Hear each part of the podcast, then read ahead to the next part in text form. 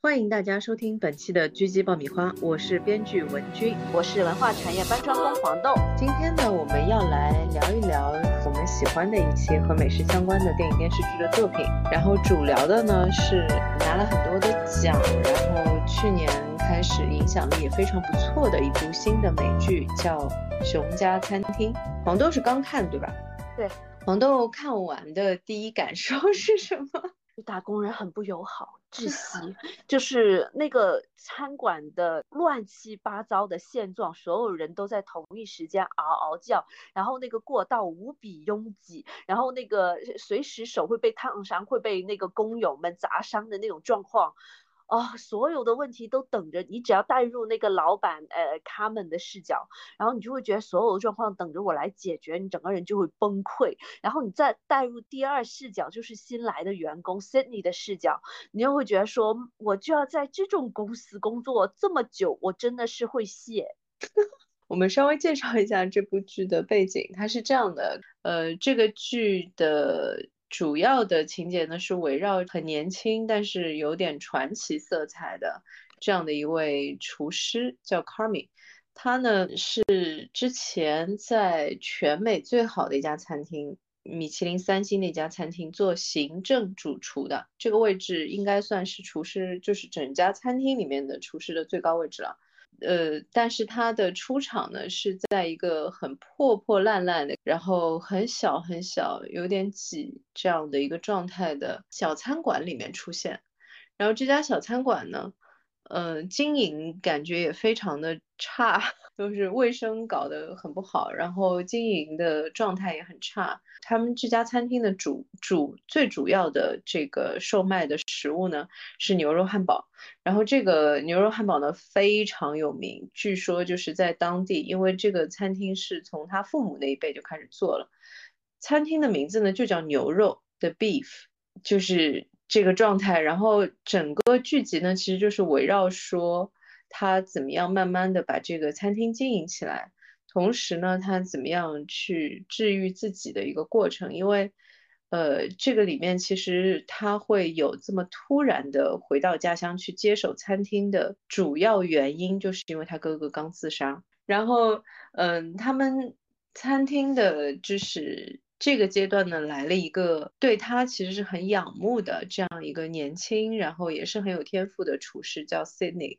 是个女厨师，然后，嗯，他们两个人在很多的，就包括餐厅的管理上啊，包括菜品上面有很多的碰撞，嗯，然后结果也是很有趣的。这个剧本其实给我最喜欢的一些点啊，一个就是说它确实拍食物拍得很美味。嗯，因为印象很深刻的是，原来那个时候看深夜食堂的那个剧嘛，然后就又觉得不过瘾，就是还想往下看，所以去把深夜食堂的漫画又翻出来看。但是呢，发现漫画那个画风有点丑。比较呃开心的是说，在有一年的上海电影节看到了他的现场版电影，哇，那个真的，其实我很推荐，如果。大家跟我一样喜欢美食片的话，一定要去电影院，就没有什么比那种巨大的屏幕上面就是滋滋冒着油的感觉、香味的这种的镜头就更诱人的了，就就漂亮的不得了的感觉，出去就胃口大开。然 后嗯，其实很多的美食片都和文化有关，对吧，黄豆？你是说，嗯，例如说这种孤独的美食家和深夜食堂，就和美食，就和日本这种餐饮文化息息相关嘛？就是居酒屋这种，就是特别有日本特色嘛？不是，就是因为美食片和像《舌尖上的中国》这样的类型的，它其实不是一类作品嘛。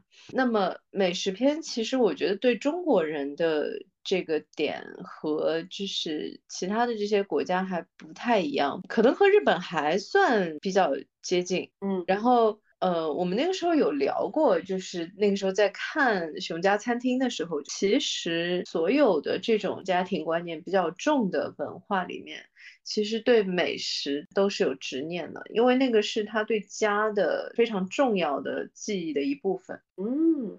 对，然后你看，其实熊家餐厅里面他们也有，就是这个餐厅本来就是他们父母就是当年开始经营的，然后呢，他几乎就过几集过几集就会出现，就是说他们家就是他妈妈当时做的那个菜谱是什么样的那道菜，这就很像老外聚餐或者是我们中国人过年，就是妈妈做的菜，又或者是老外就圣诞节奶奶做的菜，他们总会强调这是我奶奶或者是我妈妈那边拿来的食谱，这样是家的记忆那种。对，而且就是很神奇，因为熊家餐厅其实是一家的那个意大利人嘛。意大利人在这个点上跟中国人就很像，我们在《教父》那一期我记得有聊过这个事情。对，很少见，就在其他国家很少见这种现象，就真的是一个大家庭在一起吃饭。但是那个给我的感觉，就是那种场景，其实给我的感觉又很好，可能就确实是有 熟熟悉感。就菜好不好吃，其实也没有那么重要，但是就是特别是过年过节，然后所有的一家人围在一起吃东西。其实熊家餐厅的第一季的结尾就是这么结的，就是他们一群人坐在那里在吃饭。然后呢，第一集的结尾也差不多是这个方式，就是他用了这样的一个点来解释说什么叫 family。这个词在这个剧里面不是说家庭的意思，而是说员工餐的意思。嗯，就是这个是 Cindy 这个新的厨师第一天到他们这个餐厅来实习嘛。然后实习的话呢，他的就是需要负责的这件事情就是他要做当天的员工餐，然后看这个表现呢，再来决定说之后是不是把他留下来作为一个正式的员工。然后我觉得他们这个员工餐的名字起的就很有意思，Family 啊，这是他们自己取的吗？就是行业的名称，应该是这样吗？嗯，因为就是这个主创其实一看就是餐厅的这个行业就熟的不得了的这种状态，对，否则的话他是做不出来的，因为他这个里面，嗯，他。它充满了各种的切口，就是像我刚才说的 family，这个其实就是一个切口嘛。比方说 all day 是什么意思，然后那个 eighty six 是什么意思，然后就是各种，就呃 fire 就是是什么意思，就是它有各种的这种切口，为了加快就是后厨的整个交流的效率嘛。嗯，你就很有意思。对，就是它这个。制片人吧，创作人吧，还有那个导演和编剧，其实都是一个人。我当时看的时候就说，这种剪辑啊，这种效果，其实编剧光说是不太可能呈现的。我当时就猜想说，编剧和导演应该是同一个人，不然的话他不会这么清晰，剪的这么丝滑。当时后面一看，果然是就是 creator 编剧和导演都是同一个人，所以他就很清楚他要做什么，这里面的餐馆的呈现才会有我们现在看到的这个效果。包括这个内部的装潢也是他直接照搬的芝加哥的一家真实的店，叫做 Mr. Beef 的内部装潢，他是全 copy 过来了。因为就是他跟店主的儿子是好朋友嘛，也是熟客，所以我就觉得说他肯定是从他们那里就是了解到了很多，就完完全全是从内部人的角度去去拍这个片子的。就是觉得他应该其实是在这家餐厅实习过 啊。也有可能，就应该不只是，应该不只是跟店主的儿子认识啊，或者是之类的，因为实在就是太像是行业内的人写出来的内容了。这个质感其实还是有一个微妙的差异的，就是这是什么呢？其实是说他的这种情感，就是人物的情感线、人物的成长线，然后他们的矛盾冲突和这个餐厅的整个的这个起伏的过程。就是契合的无比的丝滑，无比无比的生活流，就特别有意思。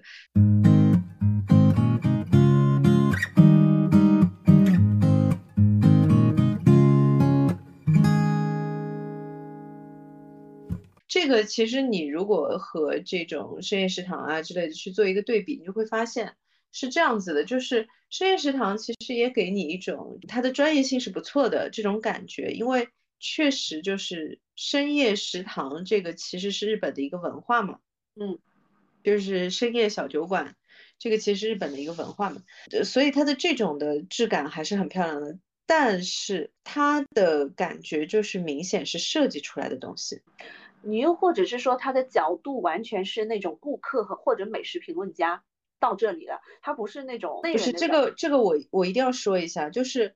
深夜食堂其实在我看来，开创了一个就很有趣的写作方式，就是它的每集的那道菜其实和他接触的那个客人的命运、人物命运是有关联性的。对，然后他会有这个深夜食堂的这个厨师、这个主理人、这个老板为这个客人做这道菜嘛，推荐这道菜。然后这道菜其实和这个客人的就是整个的人物命运啊，然后有的时候和他是家乡是从哪里来的呀之类的，就是会有这种。非常深层的这种连接，我觉得这个也是设计的很漂亮的，但是就是设计感很重，你知道我的意思？哇，就是一道菜和一个人的命运契合，哎，哪有那么巧，对吧？这个一看就是经过了设计，然后做成这样的。那这个也很漂亮，其实，嗯，也很规整。但是呢，熊家餐厅的风格就完全不一样，就可能真的就比较像意大利菜的做法。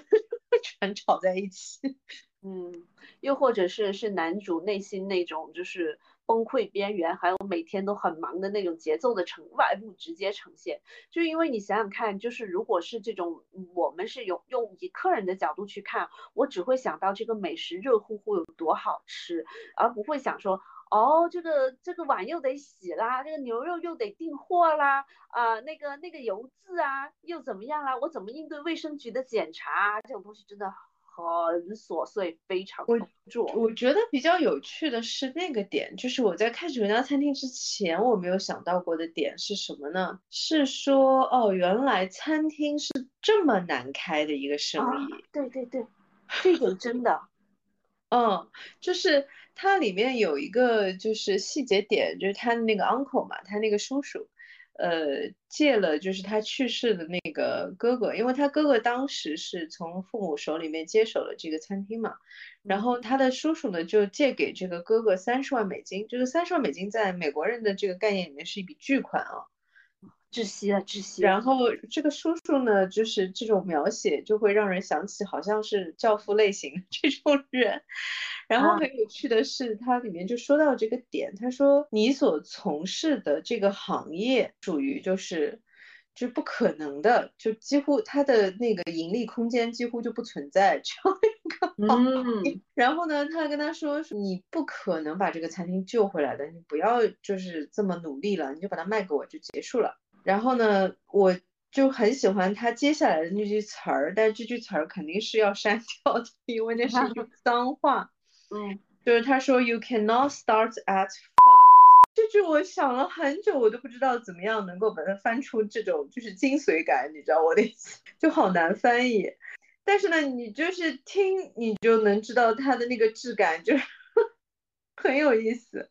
嗯，就是会觉得说，哦，原来餐厅是这么难做的。就美国的所有的餐饮业，它的餐厅的存活率多少年多少年的存活率，好像我记得它里面提到是说五年的存活率是不到百分之二十，竞争还是很大的。哦，就好可怕。其实所有的行业都不好做，但是你们这个行业特别的不好做啊。我我我觉得可能是幸存者偏差，因为我看过一本书叫做《纽约餐餐桌》，他就是去采访这些呃餐饮业的店主嘛。我天，里面的餐饮业店主就会很轻描淡写说自己受过的苦，例如说是犹太人啊，四几年还是多少年呃来到美国，然后就是。啊，我就从开始就是呃切肉卖肉开始啊，然后我就拥有了这家呃切肉工厂啊，就这种，就是很淡定，很淡定。这个跟你是哪一年入行也是很有关系的。哦，就是越早入行，可能红利就会好一些。对，这个和就是你当时竞争的时候，竞争到底有多激烈有关嘛？那你一旦站稳了，你已经有品牌效应了，那可能很多人他本身就是有一定的品牌忠诚度的嘛。嗯嗯，但是我其实不是想聊这个，我其实是想聊一些，就是说，呃，我很喜欢的美食类的这个影视作品，就是。像熊家餐厅，其实我就很推荐。然后它其实给我的感觉是有一点点，呃，餐饮行业的科普。然后呢，又有一点就是说这个非常非常家庭，这个情感关系的这样的一个故事主线。因为它其实是在说这个主角他自己对于他哥哥的死，其实非常非常非常自责的。他一直以为他们俩关系非常的好。结果没有想到呢，他哥哥其实是就是有那个嗑药的问题，就美国的社会不是这几年这个问题很严重嘛，嗯，结果就是因为这样子所以自杀的。然后呢，他连他哥哥嗑药都不知道，就是药物成瘾，他不知道这个事情，然后他就非常的自责，他觉得就是说。以为是感情上那么接近的人，而且就是很相爱的，竟然连这么重要的事实他都不知道，所以他非常的自责。所以他挽救餐厅的这个举动，其实你就很好理解了，这个人物内核。嗯嗯。就他觉得是说想要让他哥哥能够开心嘛，或者是能够安心嘛，这样子。就我很喜欢这种的设计。呃，我之前就是有看过一个，就是设计上比较相似，但是主线上完全不一样，就是它的内核设计上比较相似的一个电影，叫《Chef》落魄大厨。这个电影其实我很推荐，是因为就是它也是那种，我每次心情不好的时候，我就会把它翻出来看一下。因为它也是那种，就是感觉香气可以从屏幕里面冲出来那种感觉。等等，这种是这个故事是什么类型的？也是燃向的，就是从呃乱成遇到，然后积极向上吗？对，它有一定的燃向。它是讲一个大厨，就是因为在那个推特上面和一个美食评论家发生了这个口水战嘛，然后结果就被网暴了。被网暴了之后呢，他又就是和自己的那个餐厅的老板又吵翻了，然后又被这个老板就直接炒了鱿鱼。他就觉得其实就是他反思了一下，觉得这个美食评论家对他的评论呢并没有错，其实就是说他完全没有任何的创新嘛。其实呢，他是很想要创新的，但是老板也不允许他创新。你懂的，所以他就是决定说，再重新去寻找自己关于美食的灵感。然后在这个过程的同时呢，他又是带着他十岁的儿子，因为他就为了这个餐厅的经营呢，其实他和他的儿子是是比较疏远的，他和老婆就是分居了。儿子呢一直是跟着老婆的，他经常做出一些没没有办法兑现的承诺，就是说啊，我这个星期带你。呃，去哪里啊？去哪里？然后就经常就是没有办法兑现这样的承诺，这个我觉得也是可能很多现在都市人都可以理解的一个问题啊。嗯，然后他就选择说去搞了一台餐车，卖热狗的。卖其实也是汉堡包，就是哎，不好意思，就是西餐这个粗糙是粗糙的嘞。嗯，但是呢，它很有趣，它是这样子，它就是要把这个餐车从那个 L A 开回到，不记得是哪个城市了，反正就是要横跨将近半个美国这样子。然后它会停留，比方说像底特律啊之类的，它会停留一些不同的城市。然后呢，它每到一处都会有这个城市特色的。这些美食都会展现的，然后这是我特别喜欢的一个电影，因为也是这样的一个内核，就是治愈啊、家庭啊，然后又是美食，嗯，就是我觉得这两个元素可能真的非常契合吧。就是像我们刚才说的，就是你经常就是想到美食的时候，就会想到过年嘛。就这个其实就和家庭啊，和这个童年的记忆啊，就是和包括就是地方特色啊，就就和这些都是强关联的东西。所以在看到这这个类型的作品的时候，呃，就会有一种嗯，就很喜欢 这种感觉。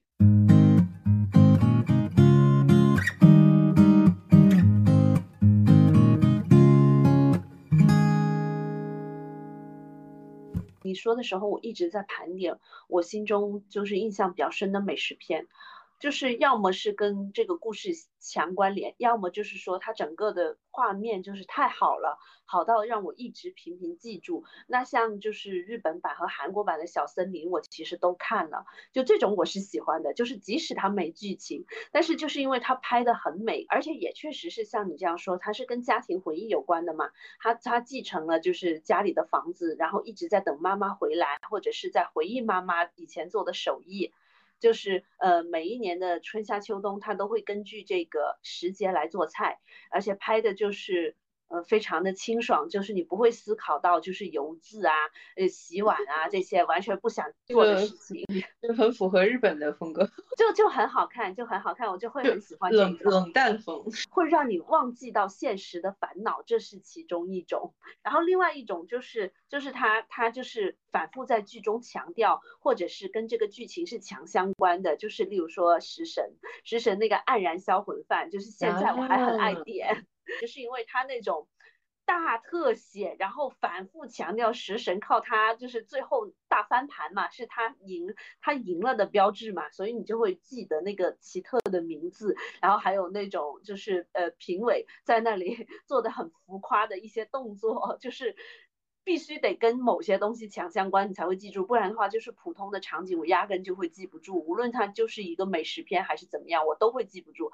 只有是说它跟这个故事是有非常强的一个绑定，或者是说它就反复出现，一直逼着你记住，我才会记住这些美食画面。你想想看，我很多美食片都不会记住啊，但是我记住了阿黛尔的生活。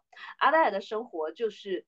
它不是美食片，它就是两个两个女生谈恋爱又分手的故我知道，我。知道，嗯但是，但是它就是它体现阶级差异是用美食体现的，就每天刻画阿黛尔的生活，就是每天在家吃意面，就是每天在家做意面，就是在那里吃，然后他吃的又是很狼狈的那一种，但是你每次就会看到他吃，就会觉得胃口很好，就说意面这么好吃，我也去吃吃看，我对于意面这件事情真的 又怎么了？就是很粗糙啊，因为我自己是个吃货嘛，所以就是有的时候我也在某某吃货群里面，然后就是会有这种，就是大家突然聊到了哪家面店最好吃啊，这样子就会聊得很深入嘛，就是说啊、其实这一家也不错啊，然后这家的特点是什么，就是会这样子去聊。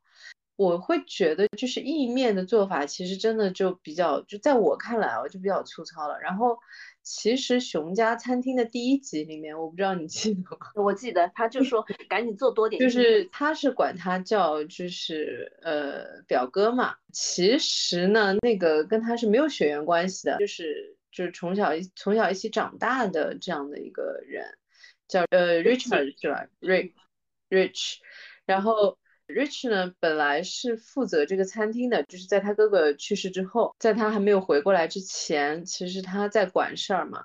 然后他回过来之后呢，就推翻了很多的东西，这个其中就有意大利面这件事情。然后呢，他这个 cousin 呢就想叫他说去做意大利面，他说，嗯、这个完全没有必要，就是这个这个菜在这个我们这家餐厅的菜单上面完全是不匹配的，他就是要把这道菜给去掉。然后呢，他这个 cousin 就在那里说，如果这个菜就是有问题的话，为什么所有人都很喜欢它？嗯，然后 Kami 说，因为所有人都没有品味。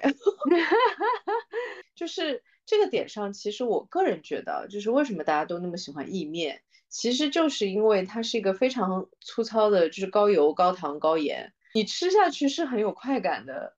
一个食物，但是它其实是没有美感的，就是很粗糙的一个做法的东西。所以我其实个人是很不喜欢，就是这种类型的菜里面，我最不喜欢的就是意面，因为我觉得这个是偷懒的 表现。啊，但但是我我真的发现，就是我自己做和别人做还是有差别的，所以我就很爱我还我还是很爱去餐厅点意面，然后就看他能不能做出一些不一样的。我觉得这几年其实也都有就是加强吧，就是感觉就是意面再继续这样下去，这道菜也不行了那种感觉。嗯，需要需要好好改良这样子。就这几年还是有吃到过比较让人惊喜的意面的，就前几年就几乎没有。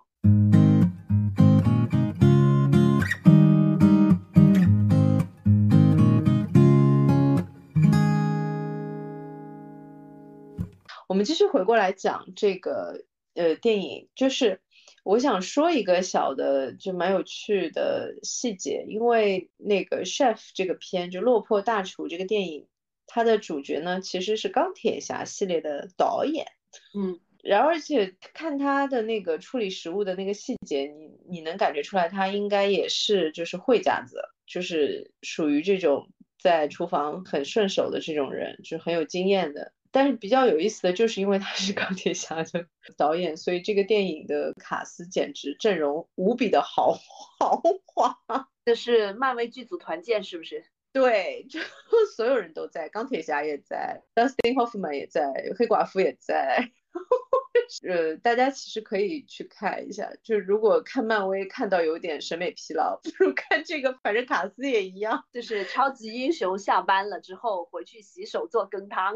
就嗯就很可爱，呃，这个再说一个这个演员的花絮很有趣，他的上一次就是在荧幕上这种的亮相是在《老友记》里面演的莫妮卡的一个前男友，莫妮卡的这个男友呢是一个亿万富翁，然后呢当时这个角色其实是给人留下很深刻的印象，所以我后来还去查说，哎，这个演员为什么后来就不演戏了？好难。然后发现说哦，不是，人家其实是个导演，他其实拍的都是大 IP，就是包括漫威的这个钢铁侠的这个系列在内，嗯，他接的大部分都是这种。那然后当时就觉得啊，那很欣慰，发展的挺好的，嗯，但是其实，在 Chef 这部片的表现就又不太一样，就给了很大的惊喜。就我很喜欢这种非常非常生活流的状态的这种。剧也好，电影也好，然后我觉得这种生活流的风格其实和美食这个元素本身就是很搭配的，嗯。嗯，而且就是加上中国的那种，我觉得就是文化审美，就是我们刚才在说嘛，就是你看到美食总会联想到家乡啊，嗯，家庭啊，过年啊这些东西，然后。就会特别好啊！我又又想到一个美食题材的话，是不是会比较局限呢？呃，你如果是真的是以美食为主的话，是不是就是厨师，就是这个主角是呃厨师的视角会比较多一些？因为我想了想，《金枝玉叶》啊，还有呃食神呐，还有这个 chef 啊，还有熊家餐馆啊，这些全部的视角都好像是厨师，因为它其实算是行业片嘛。啊，只不过它的行业是餐厅，或者是像食神里面其实是大排档。哎，其实说到这个点，我觉得食神之后就再也没有人拍大排档了，我有点怀念。其实，因为我觉得各地的就是这种夜市啊，就是大排档的这些的菜品，其实都很有特色的啊。之前不是有一部片是《火锅英雄》嘛，就好歹还沾上一些火锅的边。Oh my god！那个制片是我非常好的一个朋友。你为什么会知道这一部？他播的很好。印象，嗯嗯，他播的很好，他拍的也很好。然后就是在成都拍的嘛。嗯，这种就我觉得还挺有生活气息，也很有地域气息。呃，所以确实其实是很喜欢，就是这种很贴地的作品的。从这个角度来说，其实那个熊家餐厅这种题材会火也很正常。怎么说？它虽然乱成一团糟，但是只要一看大家吃的好东西，我内心都会替他们开心。就是镜头上面出现美食，镜头上面出现大家围坐在一起吃饭，都是很幸福的事情。我为什么每次心情不好就会把 chef 翻出来看一下呢？这就是因为，就是说它美食拍的真的很好，而且呢，它很有趣的是把美国的所有的这些地域性的美食。都拍了一遍，而且我感觉他拍的都挺好的，就是每一个地方的特点是什么，包括一些比较基础的，其实，在琼家餐厅里面也有也有讲到这些，就是你的进货，嗯，厨师为什么一定要自己去挑选食材啊，所有的这些，而且就是食材的那个镜头拍的也很美，这个会让我想起类似于之前那个淄博的那个烧烤不是很火嘛。然后我看过一个短的，就是类纪录片，它其实不是纪录片，因为它没有那个长度的篇幅，但是呢，它是一个类纪录片，就是他跟了这个当地的一家烧烤店的这个老板，跟了两天还是三天。然后呢，就去拍他的整个的经营的这个过程，也非常有意思。他早上四点就去买肉了，因为最好的肉，你关系再好的这个供应商，那也是要 跟我讲的。所以呢，他就是四点就去买肉了。而且很有趣的呢，是这个肉摊的这个老板呢，他是不会把所有的这个肉卖给你的，因为他要留一点给他的其他的老客户，就很有意思。然后你就会觉得说，哎，其实这个感觉和熊家餐厅里面的那个感觉也很像啊，有没有？要写实到让你就是说我只想吃饭，我我已经不想看到这个了，有一种打工人的焦虑是吗？对对对，我真的只要一想到，我只要一带入我是老板，我就会崩溃。你为什么要带入你是老板？带带入打工人也很崩溃，对对好吗？其实还好，我看他手下的那些还好。你只要接触过餐馆后厨，就会，尤其是中式餐馆的后厨啊，就是那种烟熏火燎会那种油油的感觉，我我有点抗拒。所以就是我看的话，我就会喜欢看，我要么看《舌尖上的中国》，要么看《小森林》，要么看《饭岛爱》这种带带着吃饭和恋爱的小妞电影。就我需要一些不动脑的画面，美美的，不会让我想到打工这种事情的 电影或者是纪录片。我已经很焦虑了，我看《熊家餐馆》，我只会更加焦虑。然后因为他就是会写人物的关系戏会更多一些嘛。嗯嗯，就是它的主场景就是在这个餐厅里面，然后他写人物的这些关系戏，然后再加上意大利人真的很吵闹，一切都是靠吼，而且就是他每一集都会讲一个梦境嘛，他那种梦境就是是我是紧张的时候会做梦的，梦到的。我紧张会做梦，可能会梦到什么？梦到我去考试，或我就是说错过了考试之类的，就是那种很呃小的时候。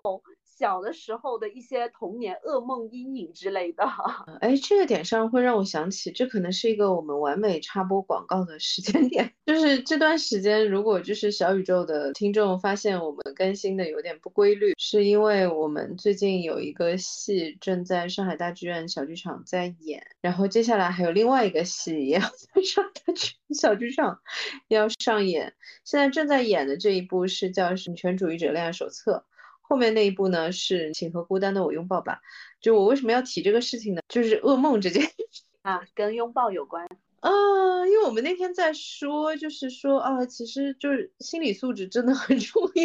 就是演员天天做噩梦这个事情还是不太行。嗯，正式演出状态。对，正式演出之前，演员天天在做噩梦。然后呢，另外一组的演员据说演出前一天就是什么都没有吃，演出当天也什么都没有吃。演出结束了才去吃点东西。大家如果对就是小甜剧感兴趣的话，其实可以来看一下。好，广告结束。治愈系，呃，就很治愈。两个戏其实都蛮治愈的。嗯。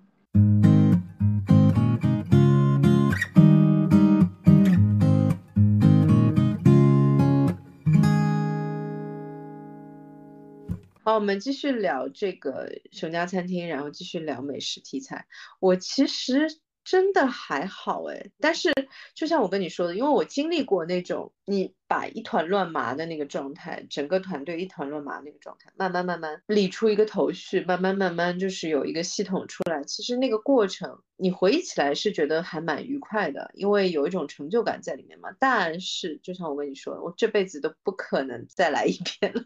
对啊，你只要想着你每天要这样水深火热下去，你就会疯掉。然后你生活中唯一的慰藉，可能就那两两三顿饭。哪有两三顿饭？你看到没有？他们的主厨都是吃。很差，对对，就是这个行业剧很好玩的地方，我觉得也是很多厨师真的的现状，尤其是他是个主理人啊，他每天忙得要死，结果他回去之后不知道哪里买的面包配个果酱就这么吃了啊，真的就是离谱。然后还有薯片，哦对，就是然后肥宅快乐，对。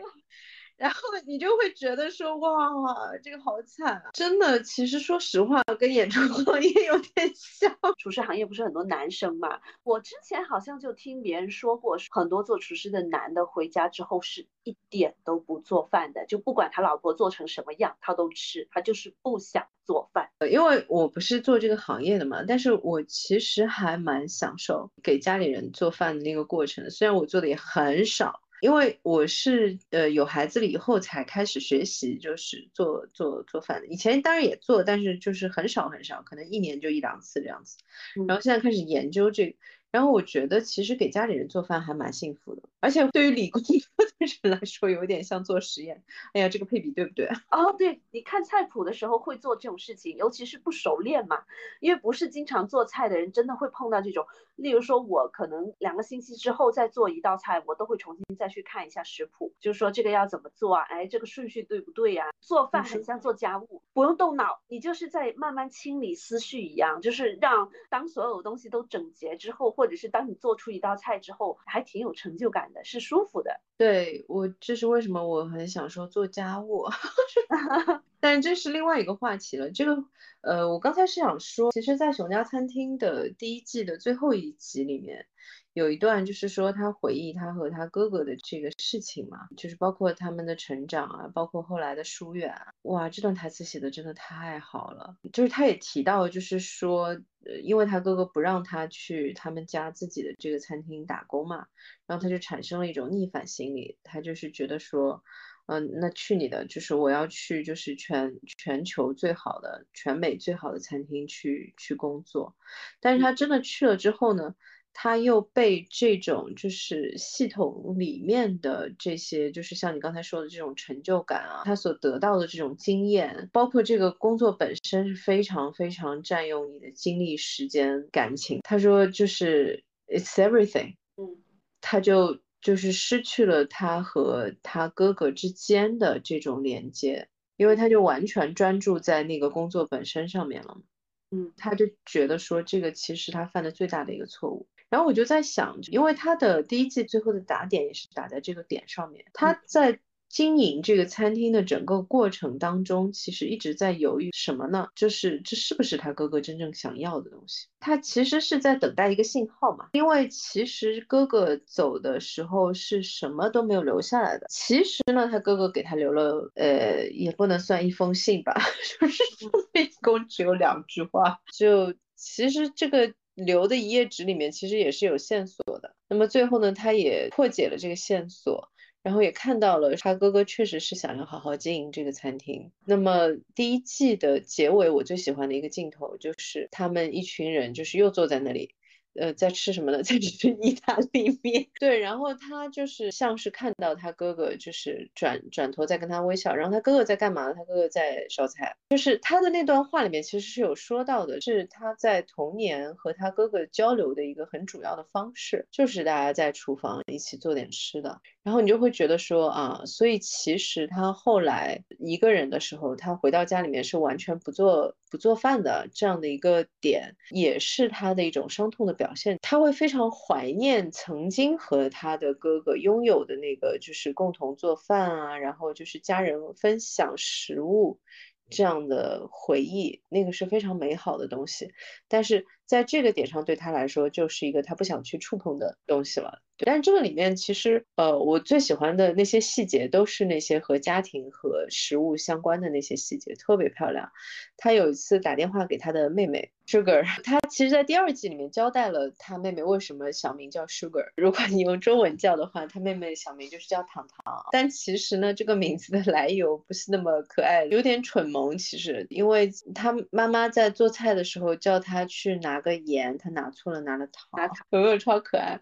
就也是。是和食物相关的一个回忆。然后他有一次给他妹妹打电话的时候，问他说，然后他妹妹说，哦，我没有接，是因为我那个是我在做饭嘛，我手机不在身边。然后他就问他说，你在做什么？他说，Mom's chicken。他说我在做妈，对，就是等于是妈妈给的菜谱。就这道鸡的做法，那个就这种的小细节的小情节，我就很喜欢，觉得非常的温暖，也很符合中国人的 文化，有没有？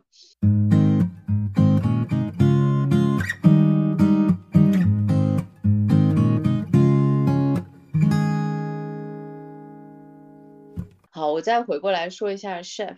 就是落魄大厨，我觉得从美观程度来说，其实都挺好看的。熊家餐厅其实拍的也非常好，镜头非常非常漂亮。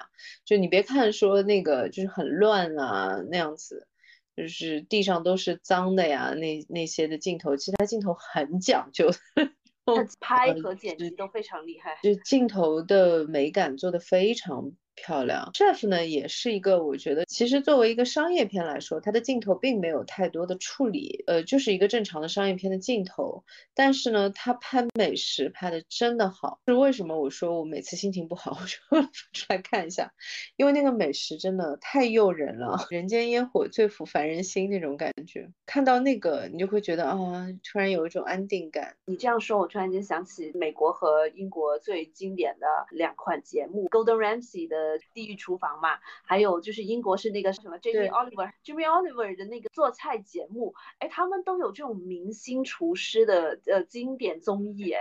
好像我们就是比较少，我们就是《舌尖中国》这种比较能打。那是因为我们菜系实在太复杂了。你要选一个厨师，你选啥呀？你这开开啥玩笑？是谁都不服是不是？就就像那个豆花甜这这是不可能的，这个。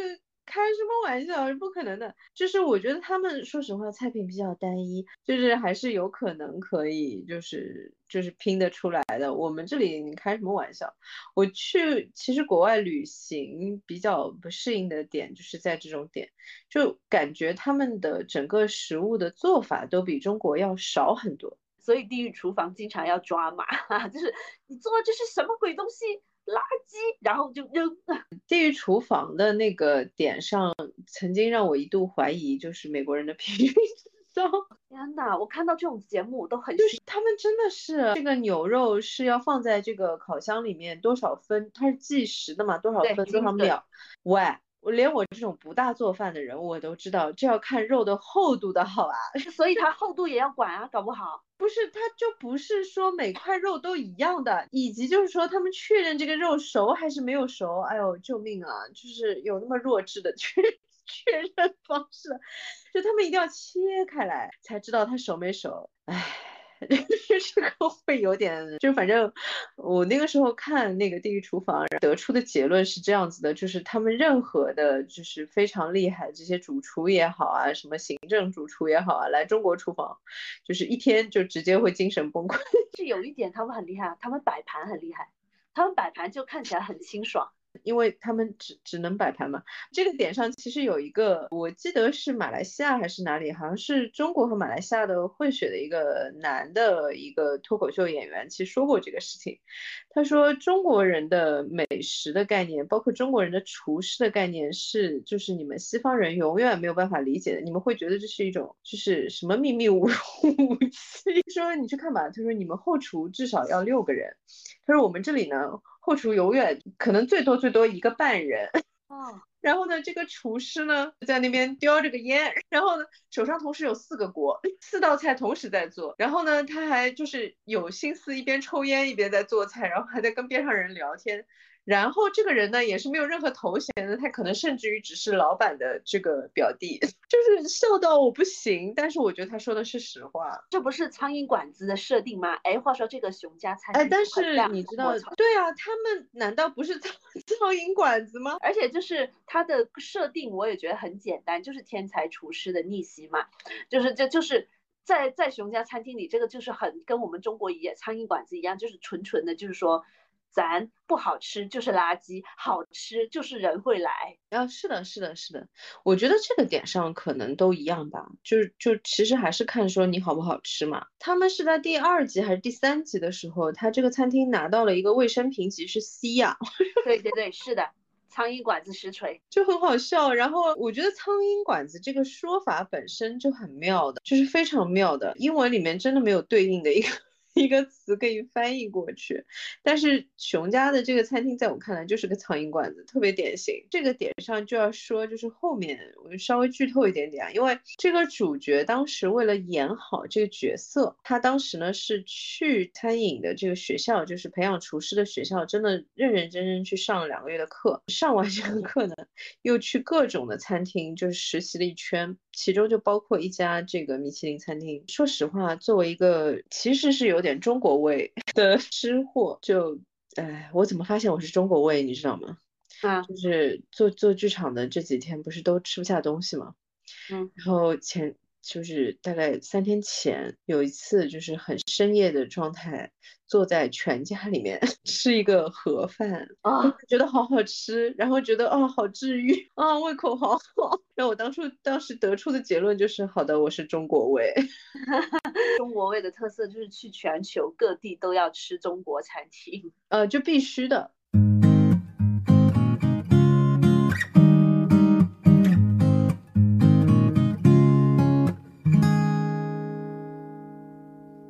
作为一个中国胃的人，其实我对于米其林餐厅这件事情一直不是很理解。我是做餐厅，对不对？那不是做装修，对吧？那么你那么摆的那么好看，可是你东西就是吃口其实一般，那么到底是为什么？那呃，熊家餐厅呢，它里面很有趣的一个点就是它介绍了米其林餐厅这件事情。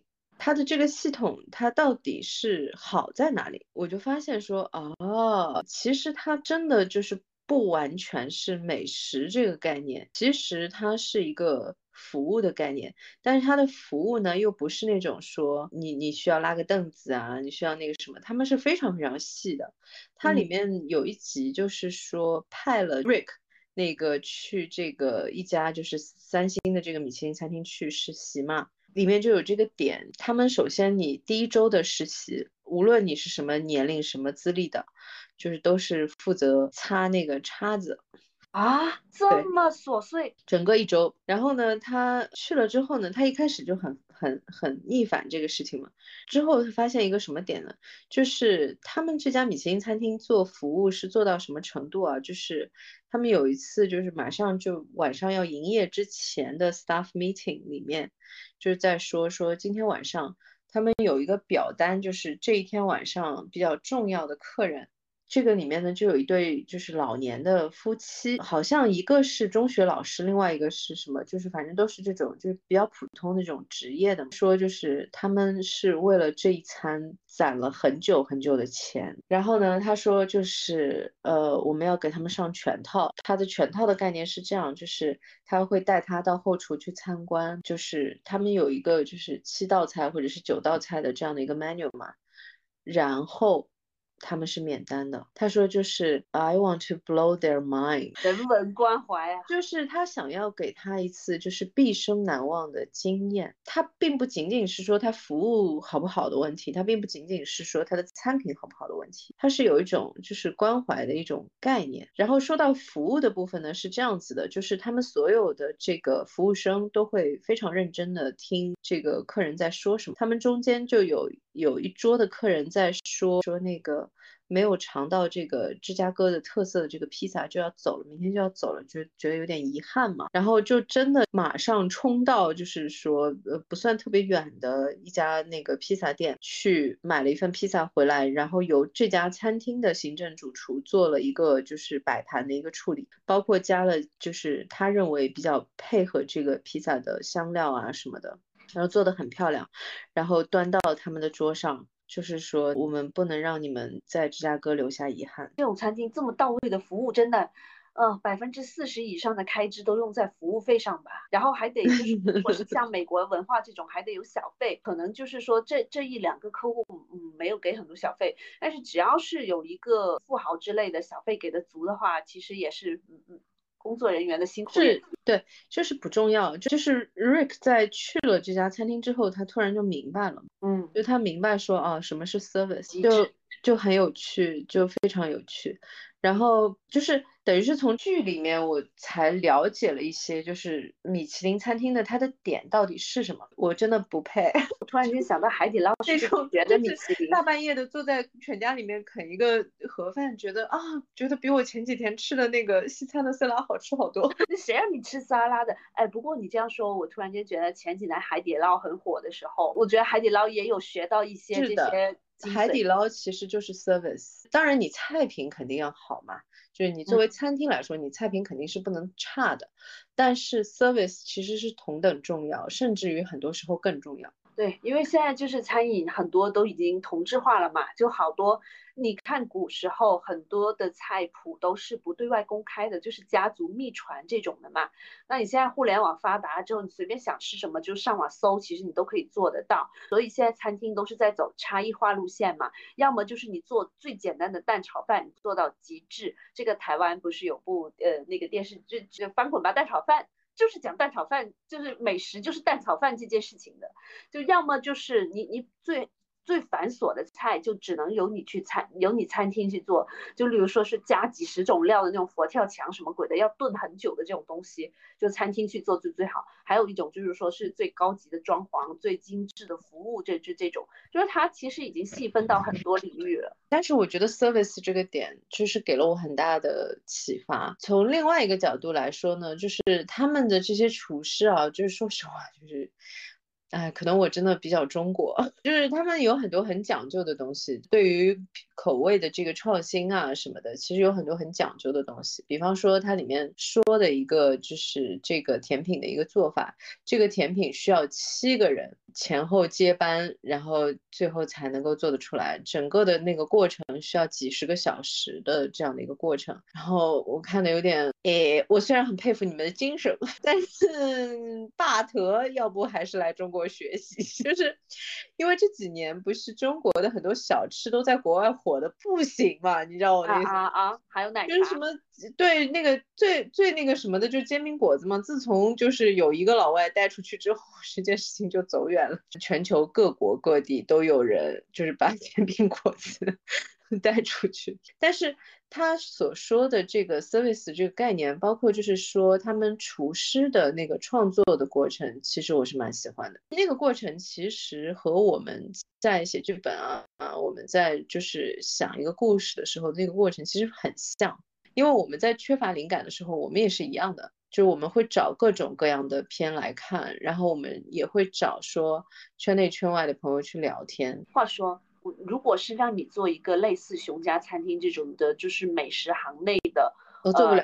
我得首先先就是开哦，我有个表姐是是之前是开餐厅的，你可以做调研是吧？对我，因为熊家餐厅的那个质感你也看到了嘛，你会觉得说最好是去餐厅打工几个月这样子，然后就你能够听到他们所有的那些交流的细节。这个点上，那个其实有一位编剧的前辈，就是新树的那个编剧六六老师，他新树那个剧会写的那么漂亮，就是因为他当时是家人在住院。哦，然后他陪在医院陪了将近半年的时间，所以他就所有的素材都到位了。那确实是，那那如果是是熊家餐厅这种比较行内的比较难写，那深夜食堂呢？呃，深夜食堂其实就没有那么麻烦。其实我觉得深夜食堂是相当于故事版的《舌尖上的中国》。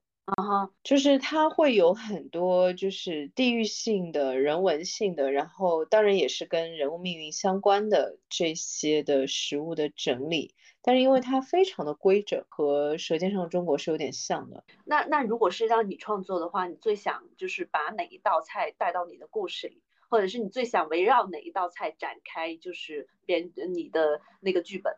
我可能会想跟不同的季节有关，因为上海是很特殊的一个城市啊。首先，我可能会写面啊，因为上海的面本身也是很有特色的。那另外一个问题呢，是说我为什么说就是跟季节有关？就是上海是一个四季非常分明的城市。然后呢，其实你。就光是面这件事情，其实每个季节你的浇头是不一样的，包括你的面的做法倾向性都是不一样。比方说夏天，其实就应该吃凉面嘛，就是吃冷面嘛。对。然后它不同的季节其实有不同的吃的点的。你看我一说吃的，明显是个吃货，就很兴奋。如果是我的话，我可能会写面类的。这个方向的东西，嗯，因为就日常吃很多种不同的面，什么葱油拌面啊，然后这个时间嘛，在各种吃凉面，哦，夏天的冷面是非常让人愉快的，然后冬天嘛，就是那个热汤面，好幸福。可能会写一家小的面馆这样子，应该不会有熊家餐厅那么激烈，不至于，就可能会写一些相对更温情的故事。我那个时候其实有过一个想要做的和深夜食堂有一点点像的，哎呀，我又要说到全家，全家是不是应该给我广告费？这种就是二十四小时的便利店嘛，因为其实二十四小时便利店它有很多特殊的客人的，这个点上其实和深夜食堂的设定非常像。然后我那个时候是有听过很多，就是和便利店相关的一些就是人的故事。比方说，其实所有的大楼的保洁员，他们的上班时间通常都是四点多到五点多这段时间去上班的。然后呢，有的保洁员就是会早到，他就会趴在就是便利店的桌子有椅子嘛，他就可以趴在那边睡一会儿。就这个是一个特殊的人群，所有深夜其实会到便利店的都是很有趣的。我有的时候写不出台词，也会跑到便利店去偷听一下。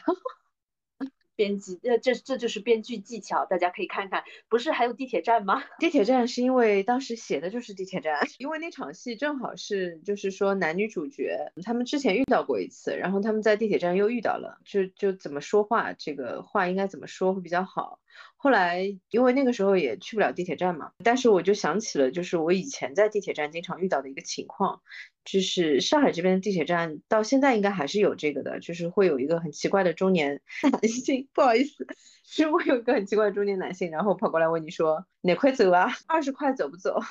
你要去哪里？他从地铁站给你就是助动车啊，或者是什么车给你给你带到。我一直觉得这件事情很神奇，因为我觉得那个车的空间是很窄的，然后你会跟他很。很贴嘛，我就会觉得不会，我我可以走过去，就是没事，再远我也可以走过去的。谢谢叔叔。其实地铁站附近也很多食物的味道啊，就是像像我们地铁站旁边，就是总有人在卖榴莲，是开好了的榴莲。你想想看，那味道直接冲破你的耳膜。而且今年榴莲特别多。就真的有心的话，写写食物题材真的是哪里都可以写。我可能会更喜欢这种非常非常人间烟火的部分，像淄博的这种的质感，我也会很喜欢。上海的话，我就会很喜欢那种就是夜市啊，嗯，那些的感觉，就是会很接地气。我其实不太想用接地气这个词，但是就是很接地气。我觉得食物就是要很贴地。就好像熊家餐厅，其实如果他是写一家米其林餐餐馆，我可能都不会打开，我可能会，因为我实在是不想思考工作的任何东西，只要是他跟工作有关，我都会觉得很好。我懂，他就是呃越悬浮越好，也不能很悬浮，一一悬浮我就觉得你你给我你给我吃的这是什，你喂我吃的是什么东西？OK，我知道了，是很浮夸，有没有？啊，对我可以很浮夸，我可以看卡戴珊的，我没问题。其实说到卡戴珊，我想起另外一个我非常喜欢和美食相关，但是又不是那么强相关的一个片，就是《破产女孩》啊。我之前也有想过，就是也是美食啊。对他们也是，他们做纸杯蛋糕嘛，因为它的重点没有放在美食这个点上面嘛，但是它里面就是因为两个人打工的地方也是一家餐厅。然后呢，其中的一个这个女主又是，呃，她有自己做纸杯蛋糕的这个技能的，然后这个也是非常主要的一条主线。反正拍食物拍的也很多，但是他们那个餐厅其实 就是这个台词里面全是 diss 这个。我印象很深刻的是，其中有一个点上是情人节，有一对情侣，这个男的带了这个女的来他们这个餐厅过情人节，他就上去劝这个女的说：“赶紧换。”赶紧换男人。就说是疯了嘛，来我们这里过情人节，不怕就是直接就送去医院食物中毒了。这全程就是在 diss 这家餐厅的餐品难吃啊，卫生条件差，这也算另类餐饮题材，也算是半个行业吧。因为我印象中最深的是他们的点单环节，点单每次都很好笑，就是碰到不停的不同的客人，还有就是他们结束一天的营业之后，大家快乐分小费的环节。也很美国餐饮文化了，小费文化。其实那个时候我们有聊过，说如果中国要拍深夜食堂的话，应该拍什么？其实我感觉就是应该拍就是路边摊。嗯，烧烤店也蛮好的，就是像上海这个季节的话，那就是小龙虾店。哦，是。对，然后就是如果是冬天的话，就是烧烤店，就是这种非常非常市井、很落地、很落地的这种质感的东西就很漂亮。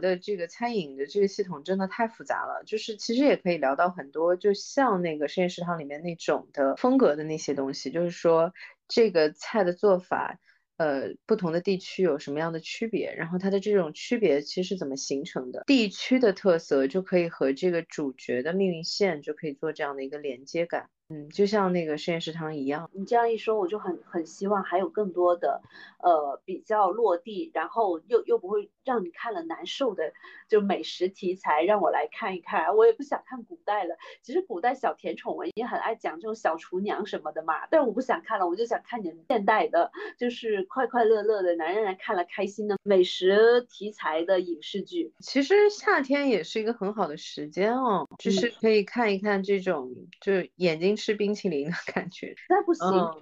呃，做个中版的小森林也行吧。对，然后给我的感觉是说，其实你看，为什么《舌尖上的中国》会那么火，也是一样的道理，就是大家在看片看剧的同时，还可以知道说，哦，这家餐厅有什么好吃的。就这种其实也是很好的，我就觉得就是像《熊家餐厅》这种的剧，它播的那么火，其实对于就是它的这个餐厅的原型 Mr. Beef Beef 这一家，就是牛肉先生这一家餐厅，其实会很有帮助。因为我去芝加哥旅游的话，我就很想去这家餐厅吃吃看。我对那个里面提到的米其林三星不感兴趣，但是这一家我要去看一眼。就我想看看它到底是不是苍苍蝇馆子啦，然后就 是卫生行不行啊，然后它的牛肉汉堡到底是个什么味道啊，这样子就会很有趣。对，就是旅游的时候，其实其实我有的时候会觉得说，呃，就是本地人多的地方，大家一起去排队的店，肯定不会难吃到哪里去。是的，因为他们都很了解的嘛。能够这么多年就是忠于这个东西的话，肯定是好的。所以我去韩国旅游，我好像我忘了是是两次都是这样，反正就是有一次早上起来的时候就瞎转悠，看到本地人排队，呃，在在某一家餐厅，我赶紧买，冲过去排队。啊，说到这个，我想起了我在北京的一次非常有意思的经历，就是他们那边有一家糖油饼，在此之前我不知道糖油饼是啥，就是看了一个。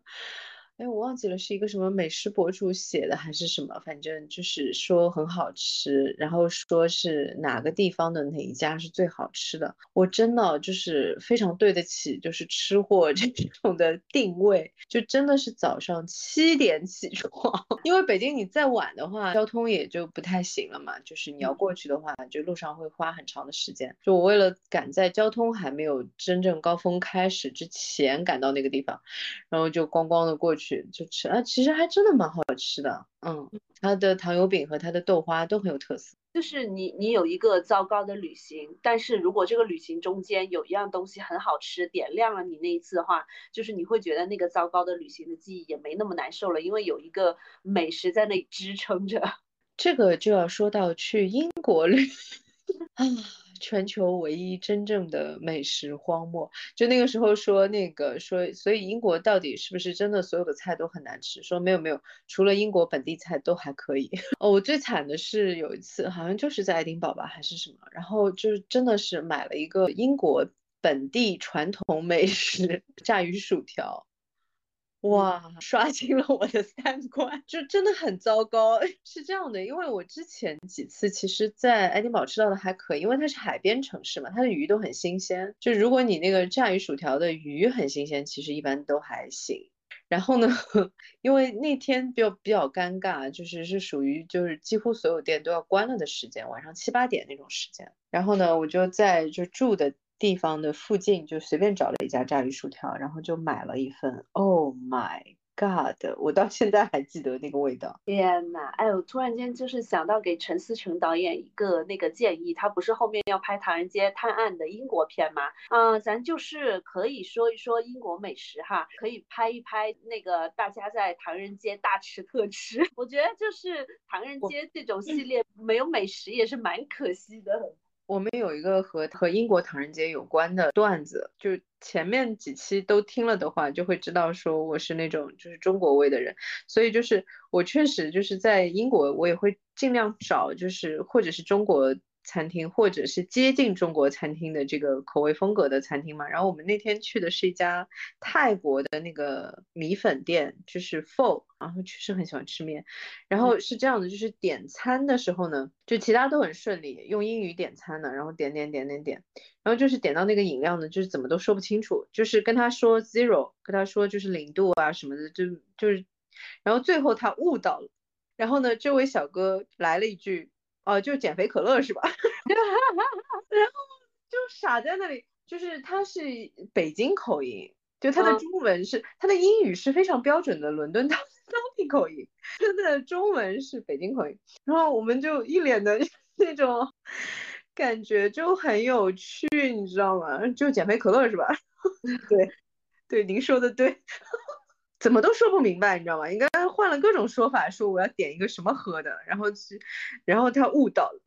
然后还想说的一个点就是关于那个熊家餐厅。首先我想说就是非常推荐啊，然后想要再推荐一下的一个就是比较主要的一个原因。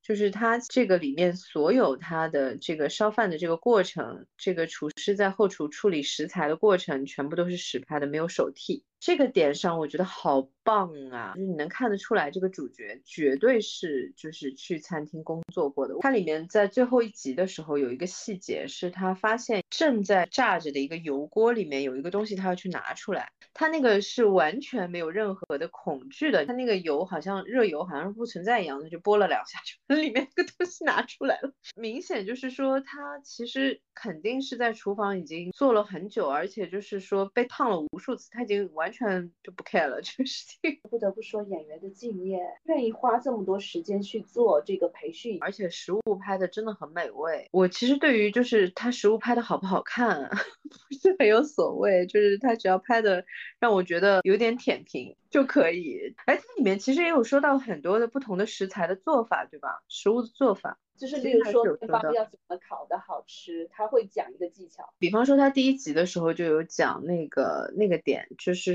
呃他那个面包师嘛，他做出来的其实是他们的甜甜点师，就是他做出来那个面包的状态太软了，因为他做面粉的搅拌机其实有点问题嘛，他所以是手工办的，他就觉得是他没有办好。然后那个卡米就是这个主厨呢，就跟他说说不是的。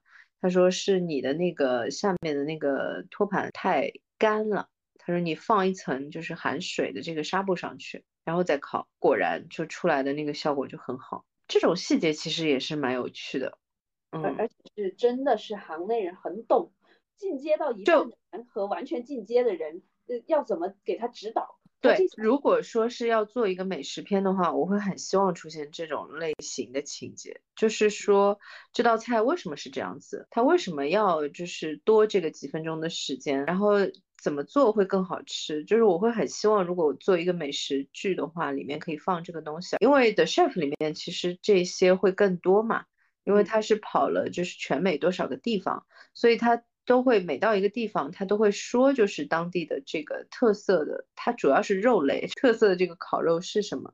他会讲为什么他们会形成这样的特色，就是他会介绍一些历史性的东西，还是会跟跟所有人的那个文化和历史息息相关的。对你就像是又是看了个公路片，然后就是看到了很美的风景，又是看了个美食的，就是视觉冲击很好的这样的一个片。但是它同时呢又是一个家庭题材的，像那个 chef 其实是亲子类的题材，然后那个 The Bear 其实是家庭。我们以前有一种说法叫家庭伦理剧，但是我觉得 太枯燥。但是确实是把家人的这个情感啊什么的写得很好。我觉得在美国的这种家庭关系里面，真的是意大利人和中国人是最像，非常重视家庭观念，很有趣。嗯，那我们今天要不先聊到这里？我觉得我们后面还会再有时间来聊一下美食相关的题材的剧和电影的。The Bear 其实后面几集也可以再聊一下。然后同时呢，我想预告一下我想聊的一个剧，因为今年它的男主终于又回归了。这个剧叫《亿万 Billions》。因为呃第六季的时候呢，他那个比较主要的 Bobby exera 就其中一个男主演，他的妻子去世了。所以他就回英国待了两年，然后他这一季又回归了，那个就是回到英国的那段时间拍了一个短剧，呃，朋友们中的间谍就是《Spy Among Friends》，它是一个真实的英国俄罗斯的一个双重间谍，是混进了军情六处，这是一个真事儿，大概就是六集还是八集这样的一个剧，嗯，也是拿了不少奖。其实想说，我们接下去可以聊一聊意外。因为《亿万》是一个蛮特殊的剧，就又很有文化，但是又很粗暴。他他这个双男主都蛮有特色的，到时候我们可以细聊，我们就先留个关子。好的，嗯，那我们今天就先聊到这里。好的，我们下期再见，下期再见，拜拜。拜。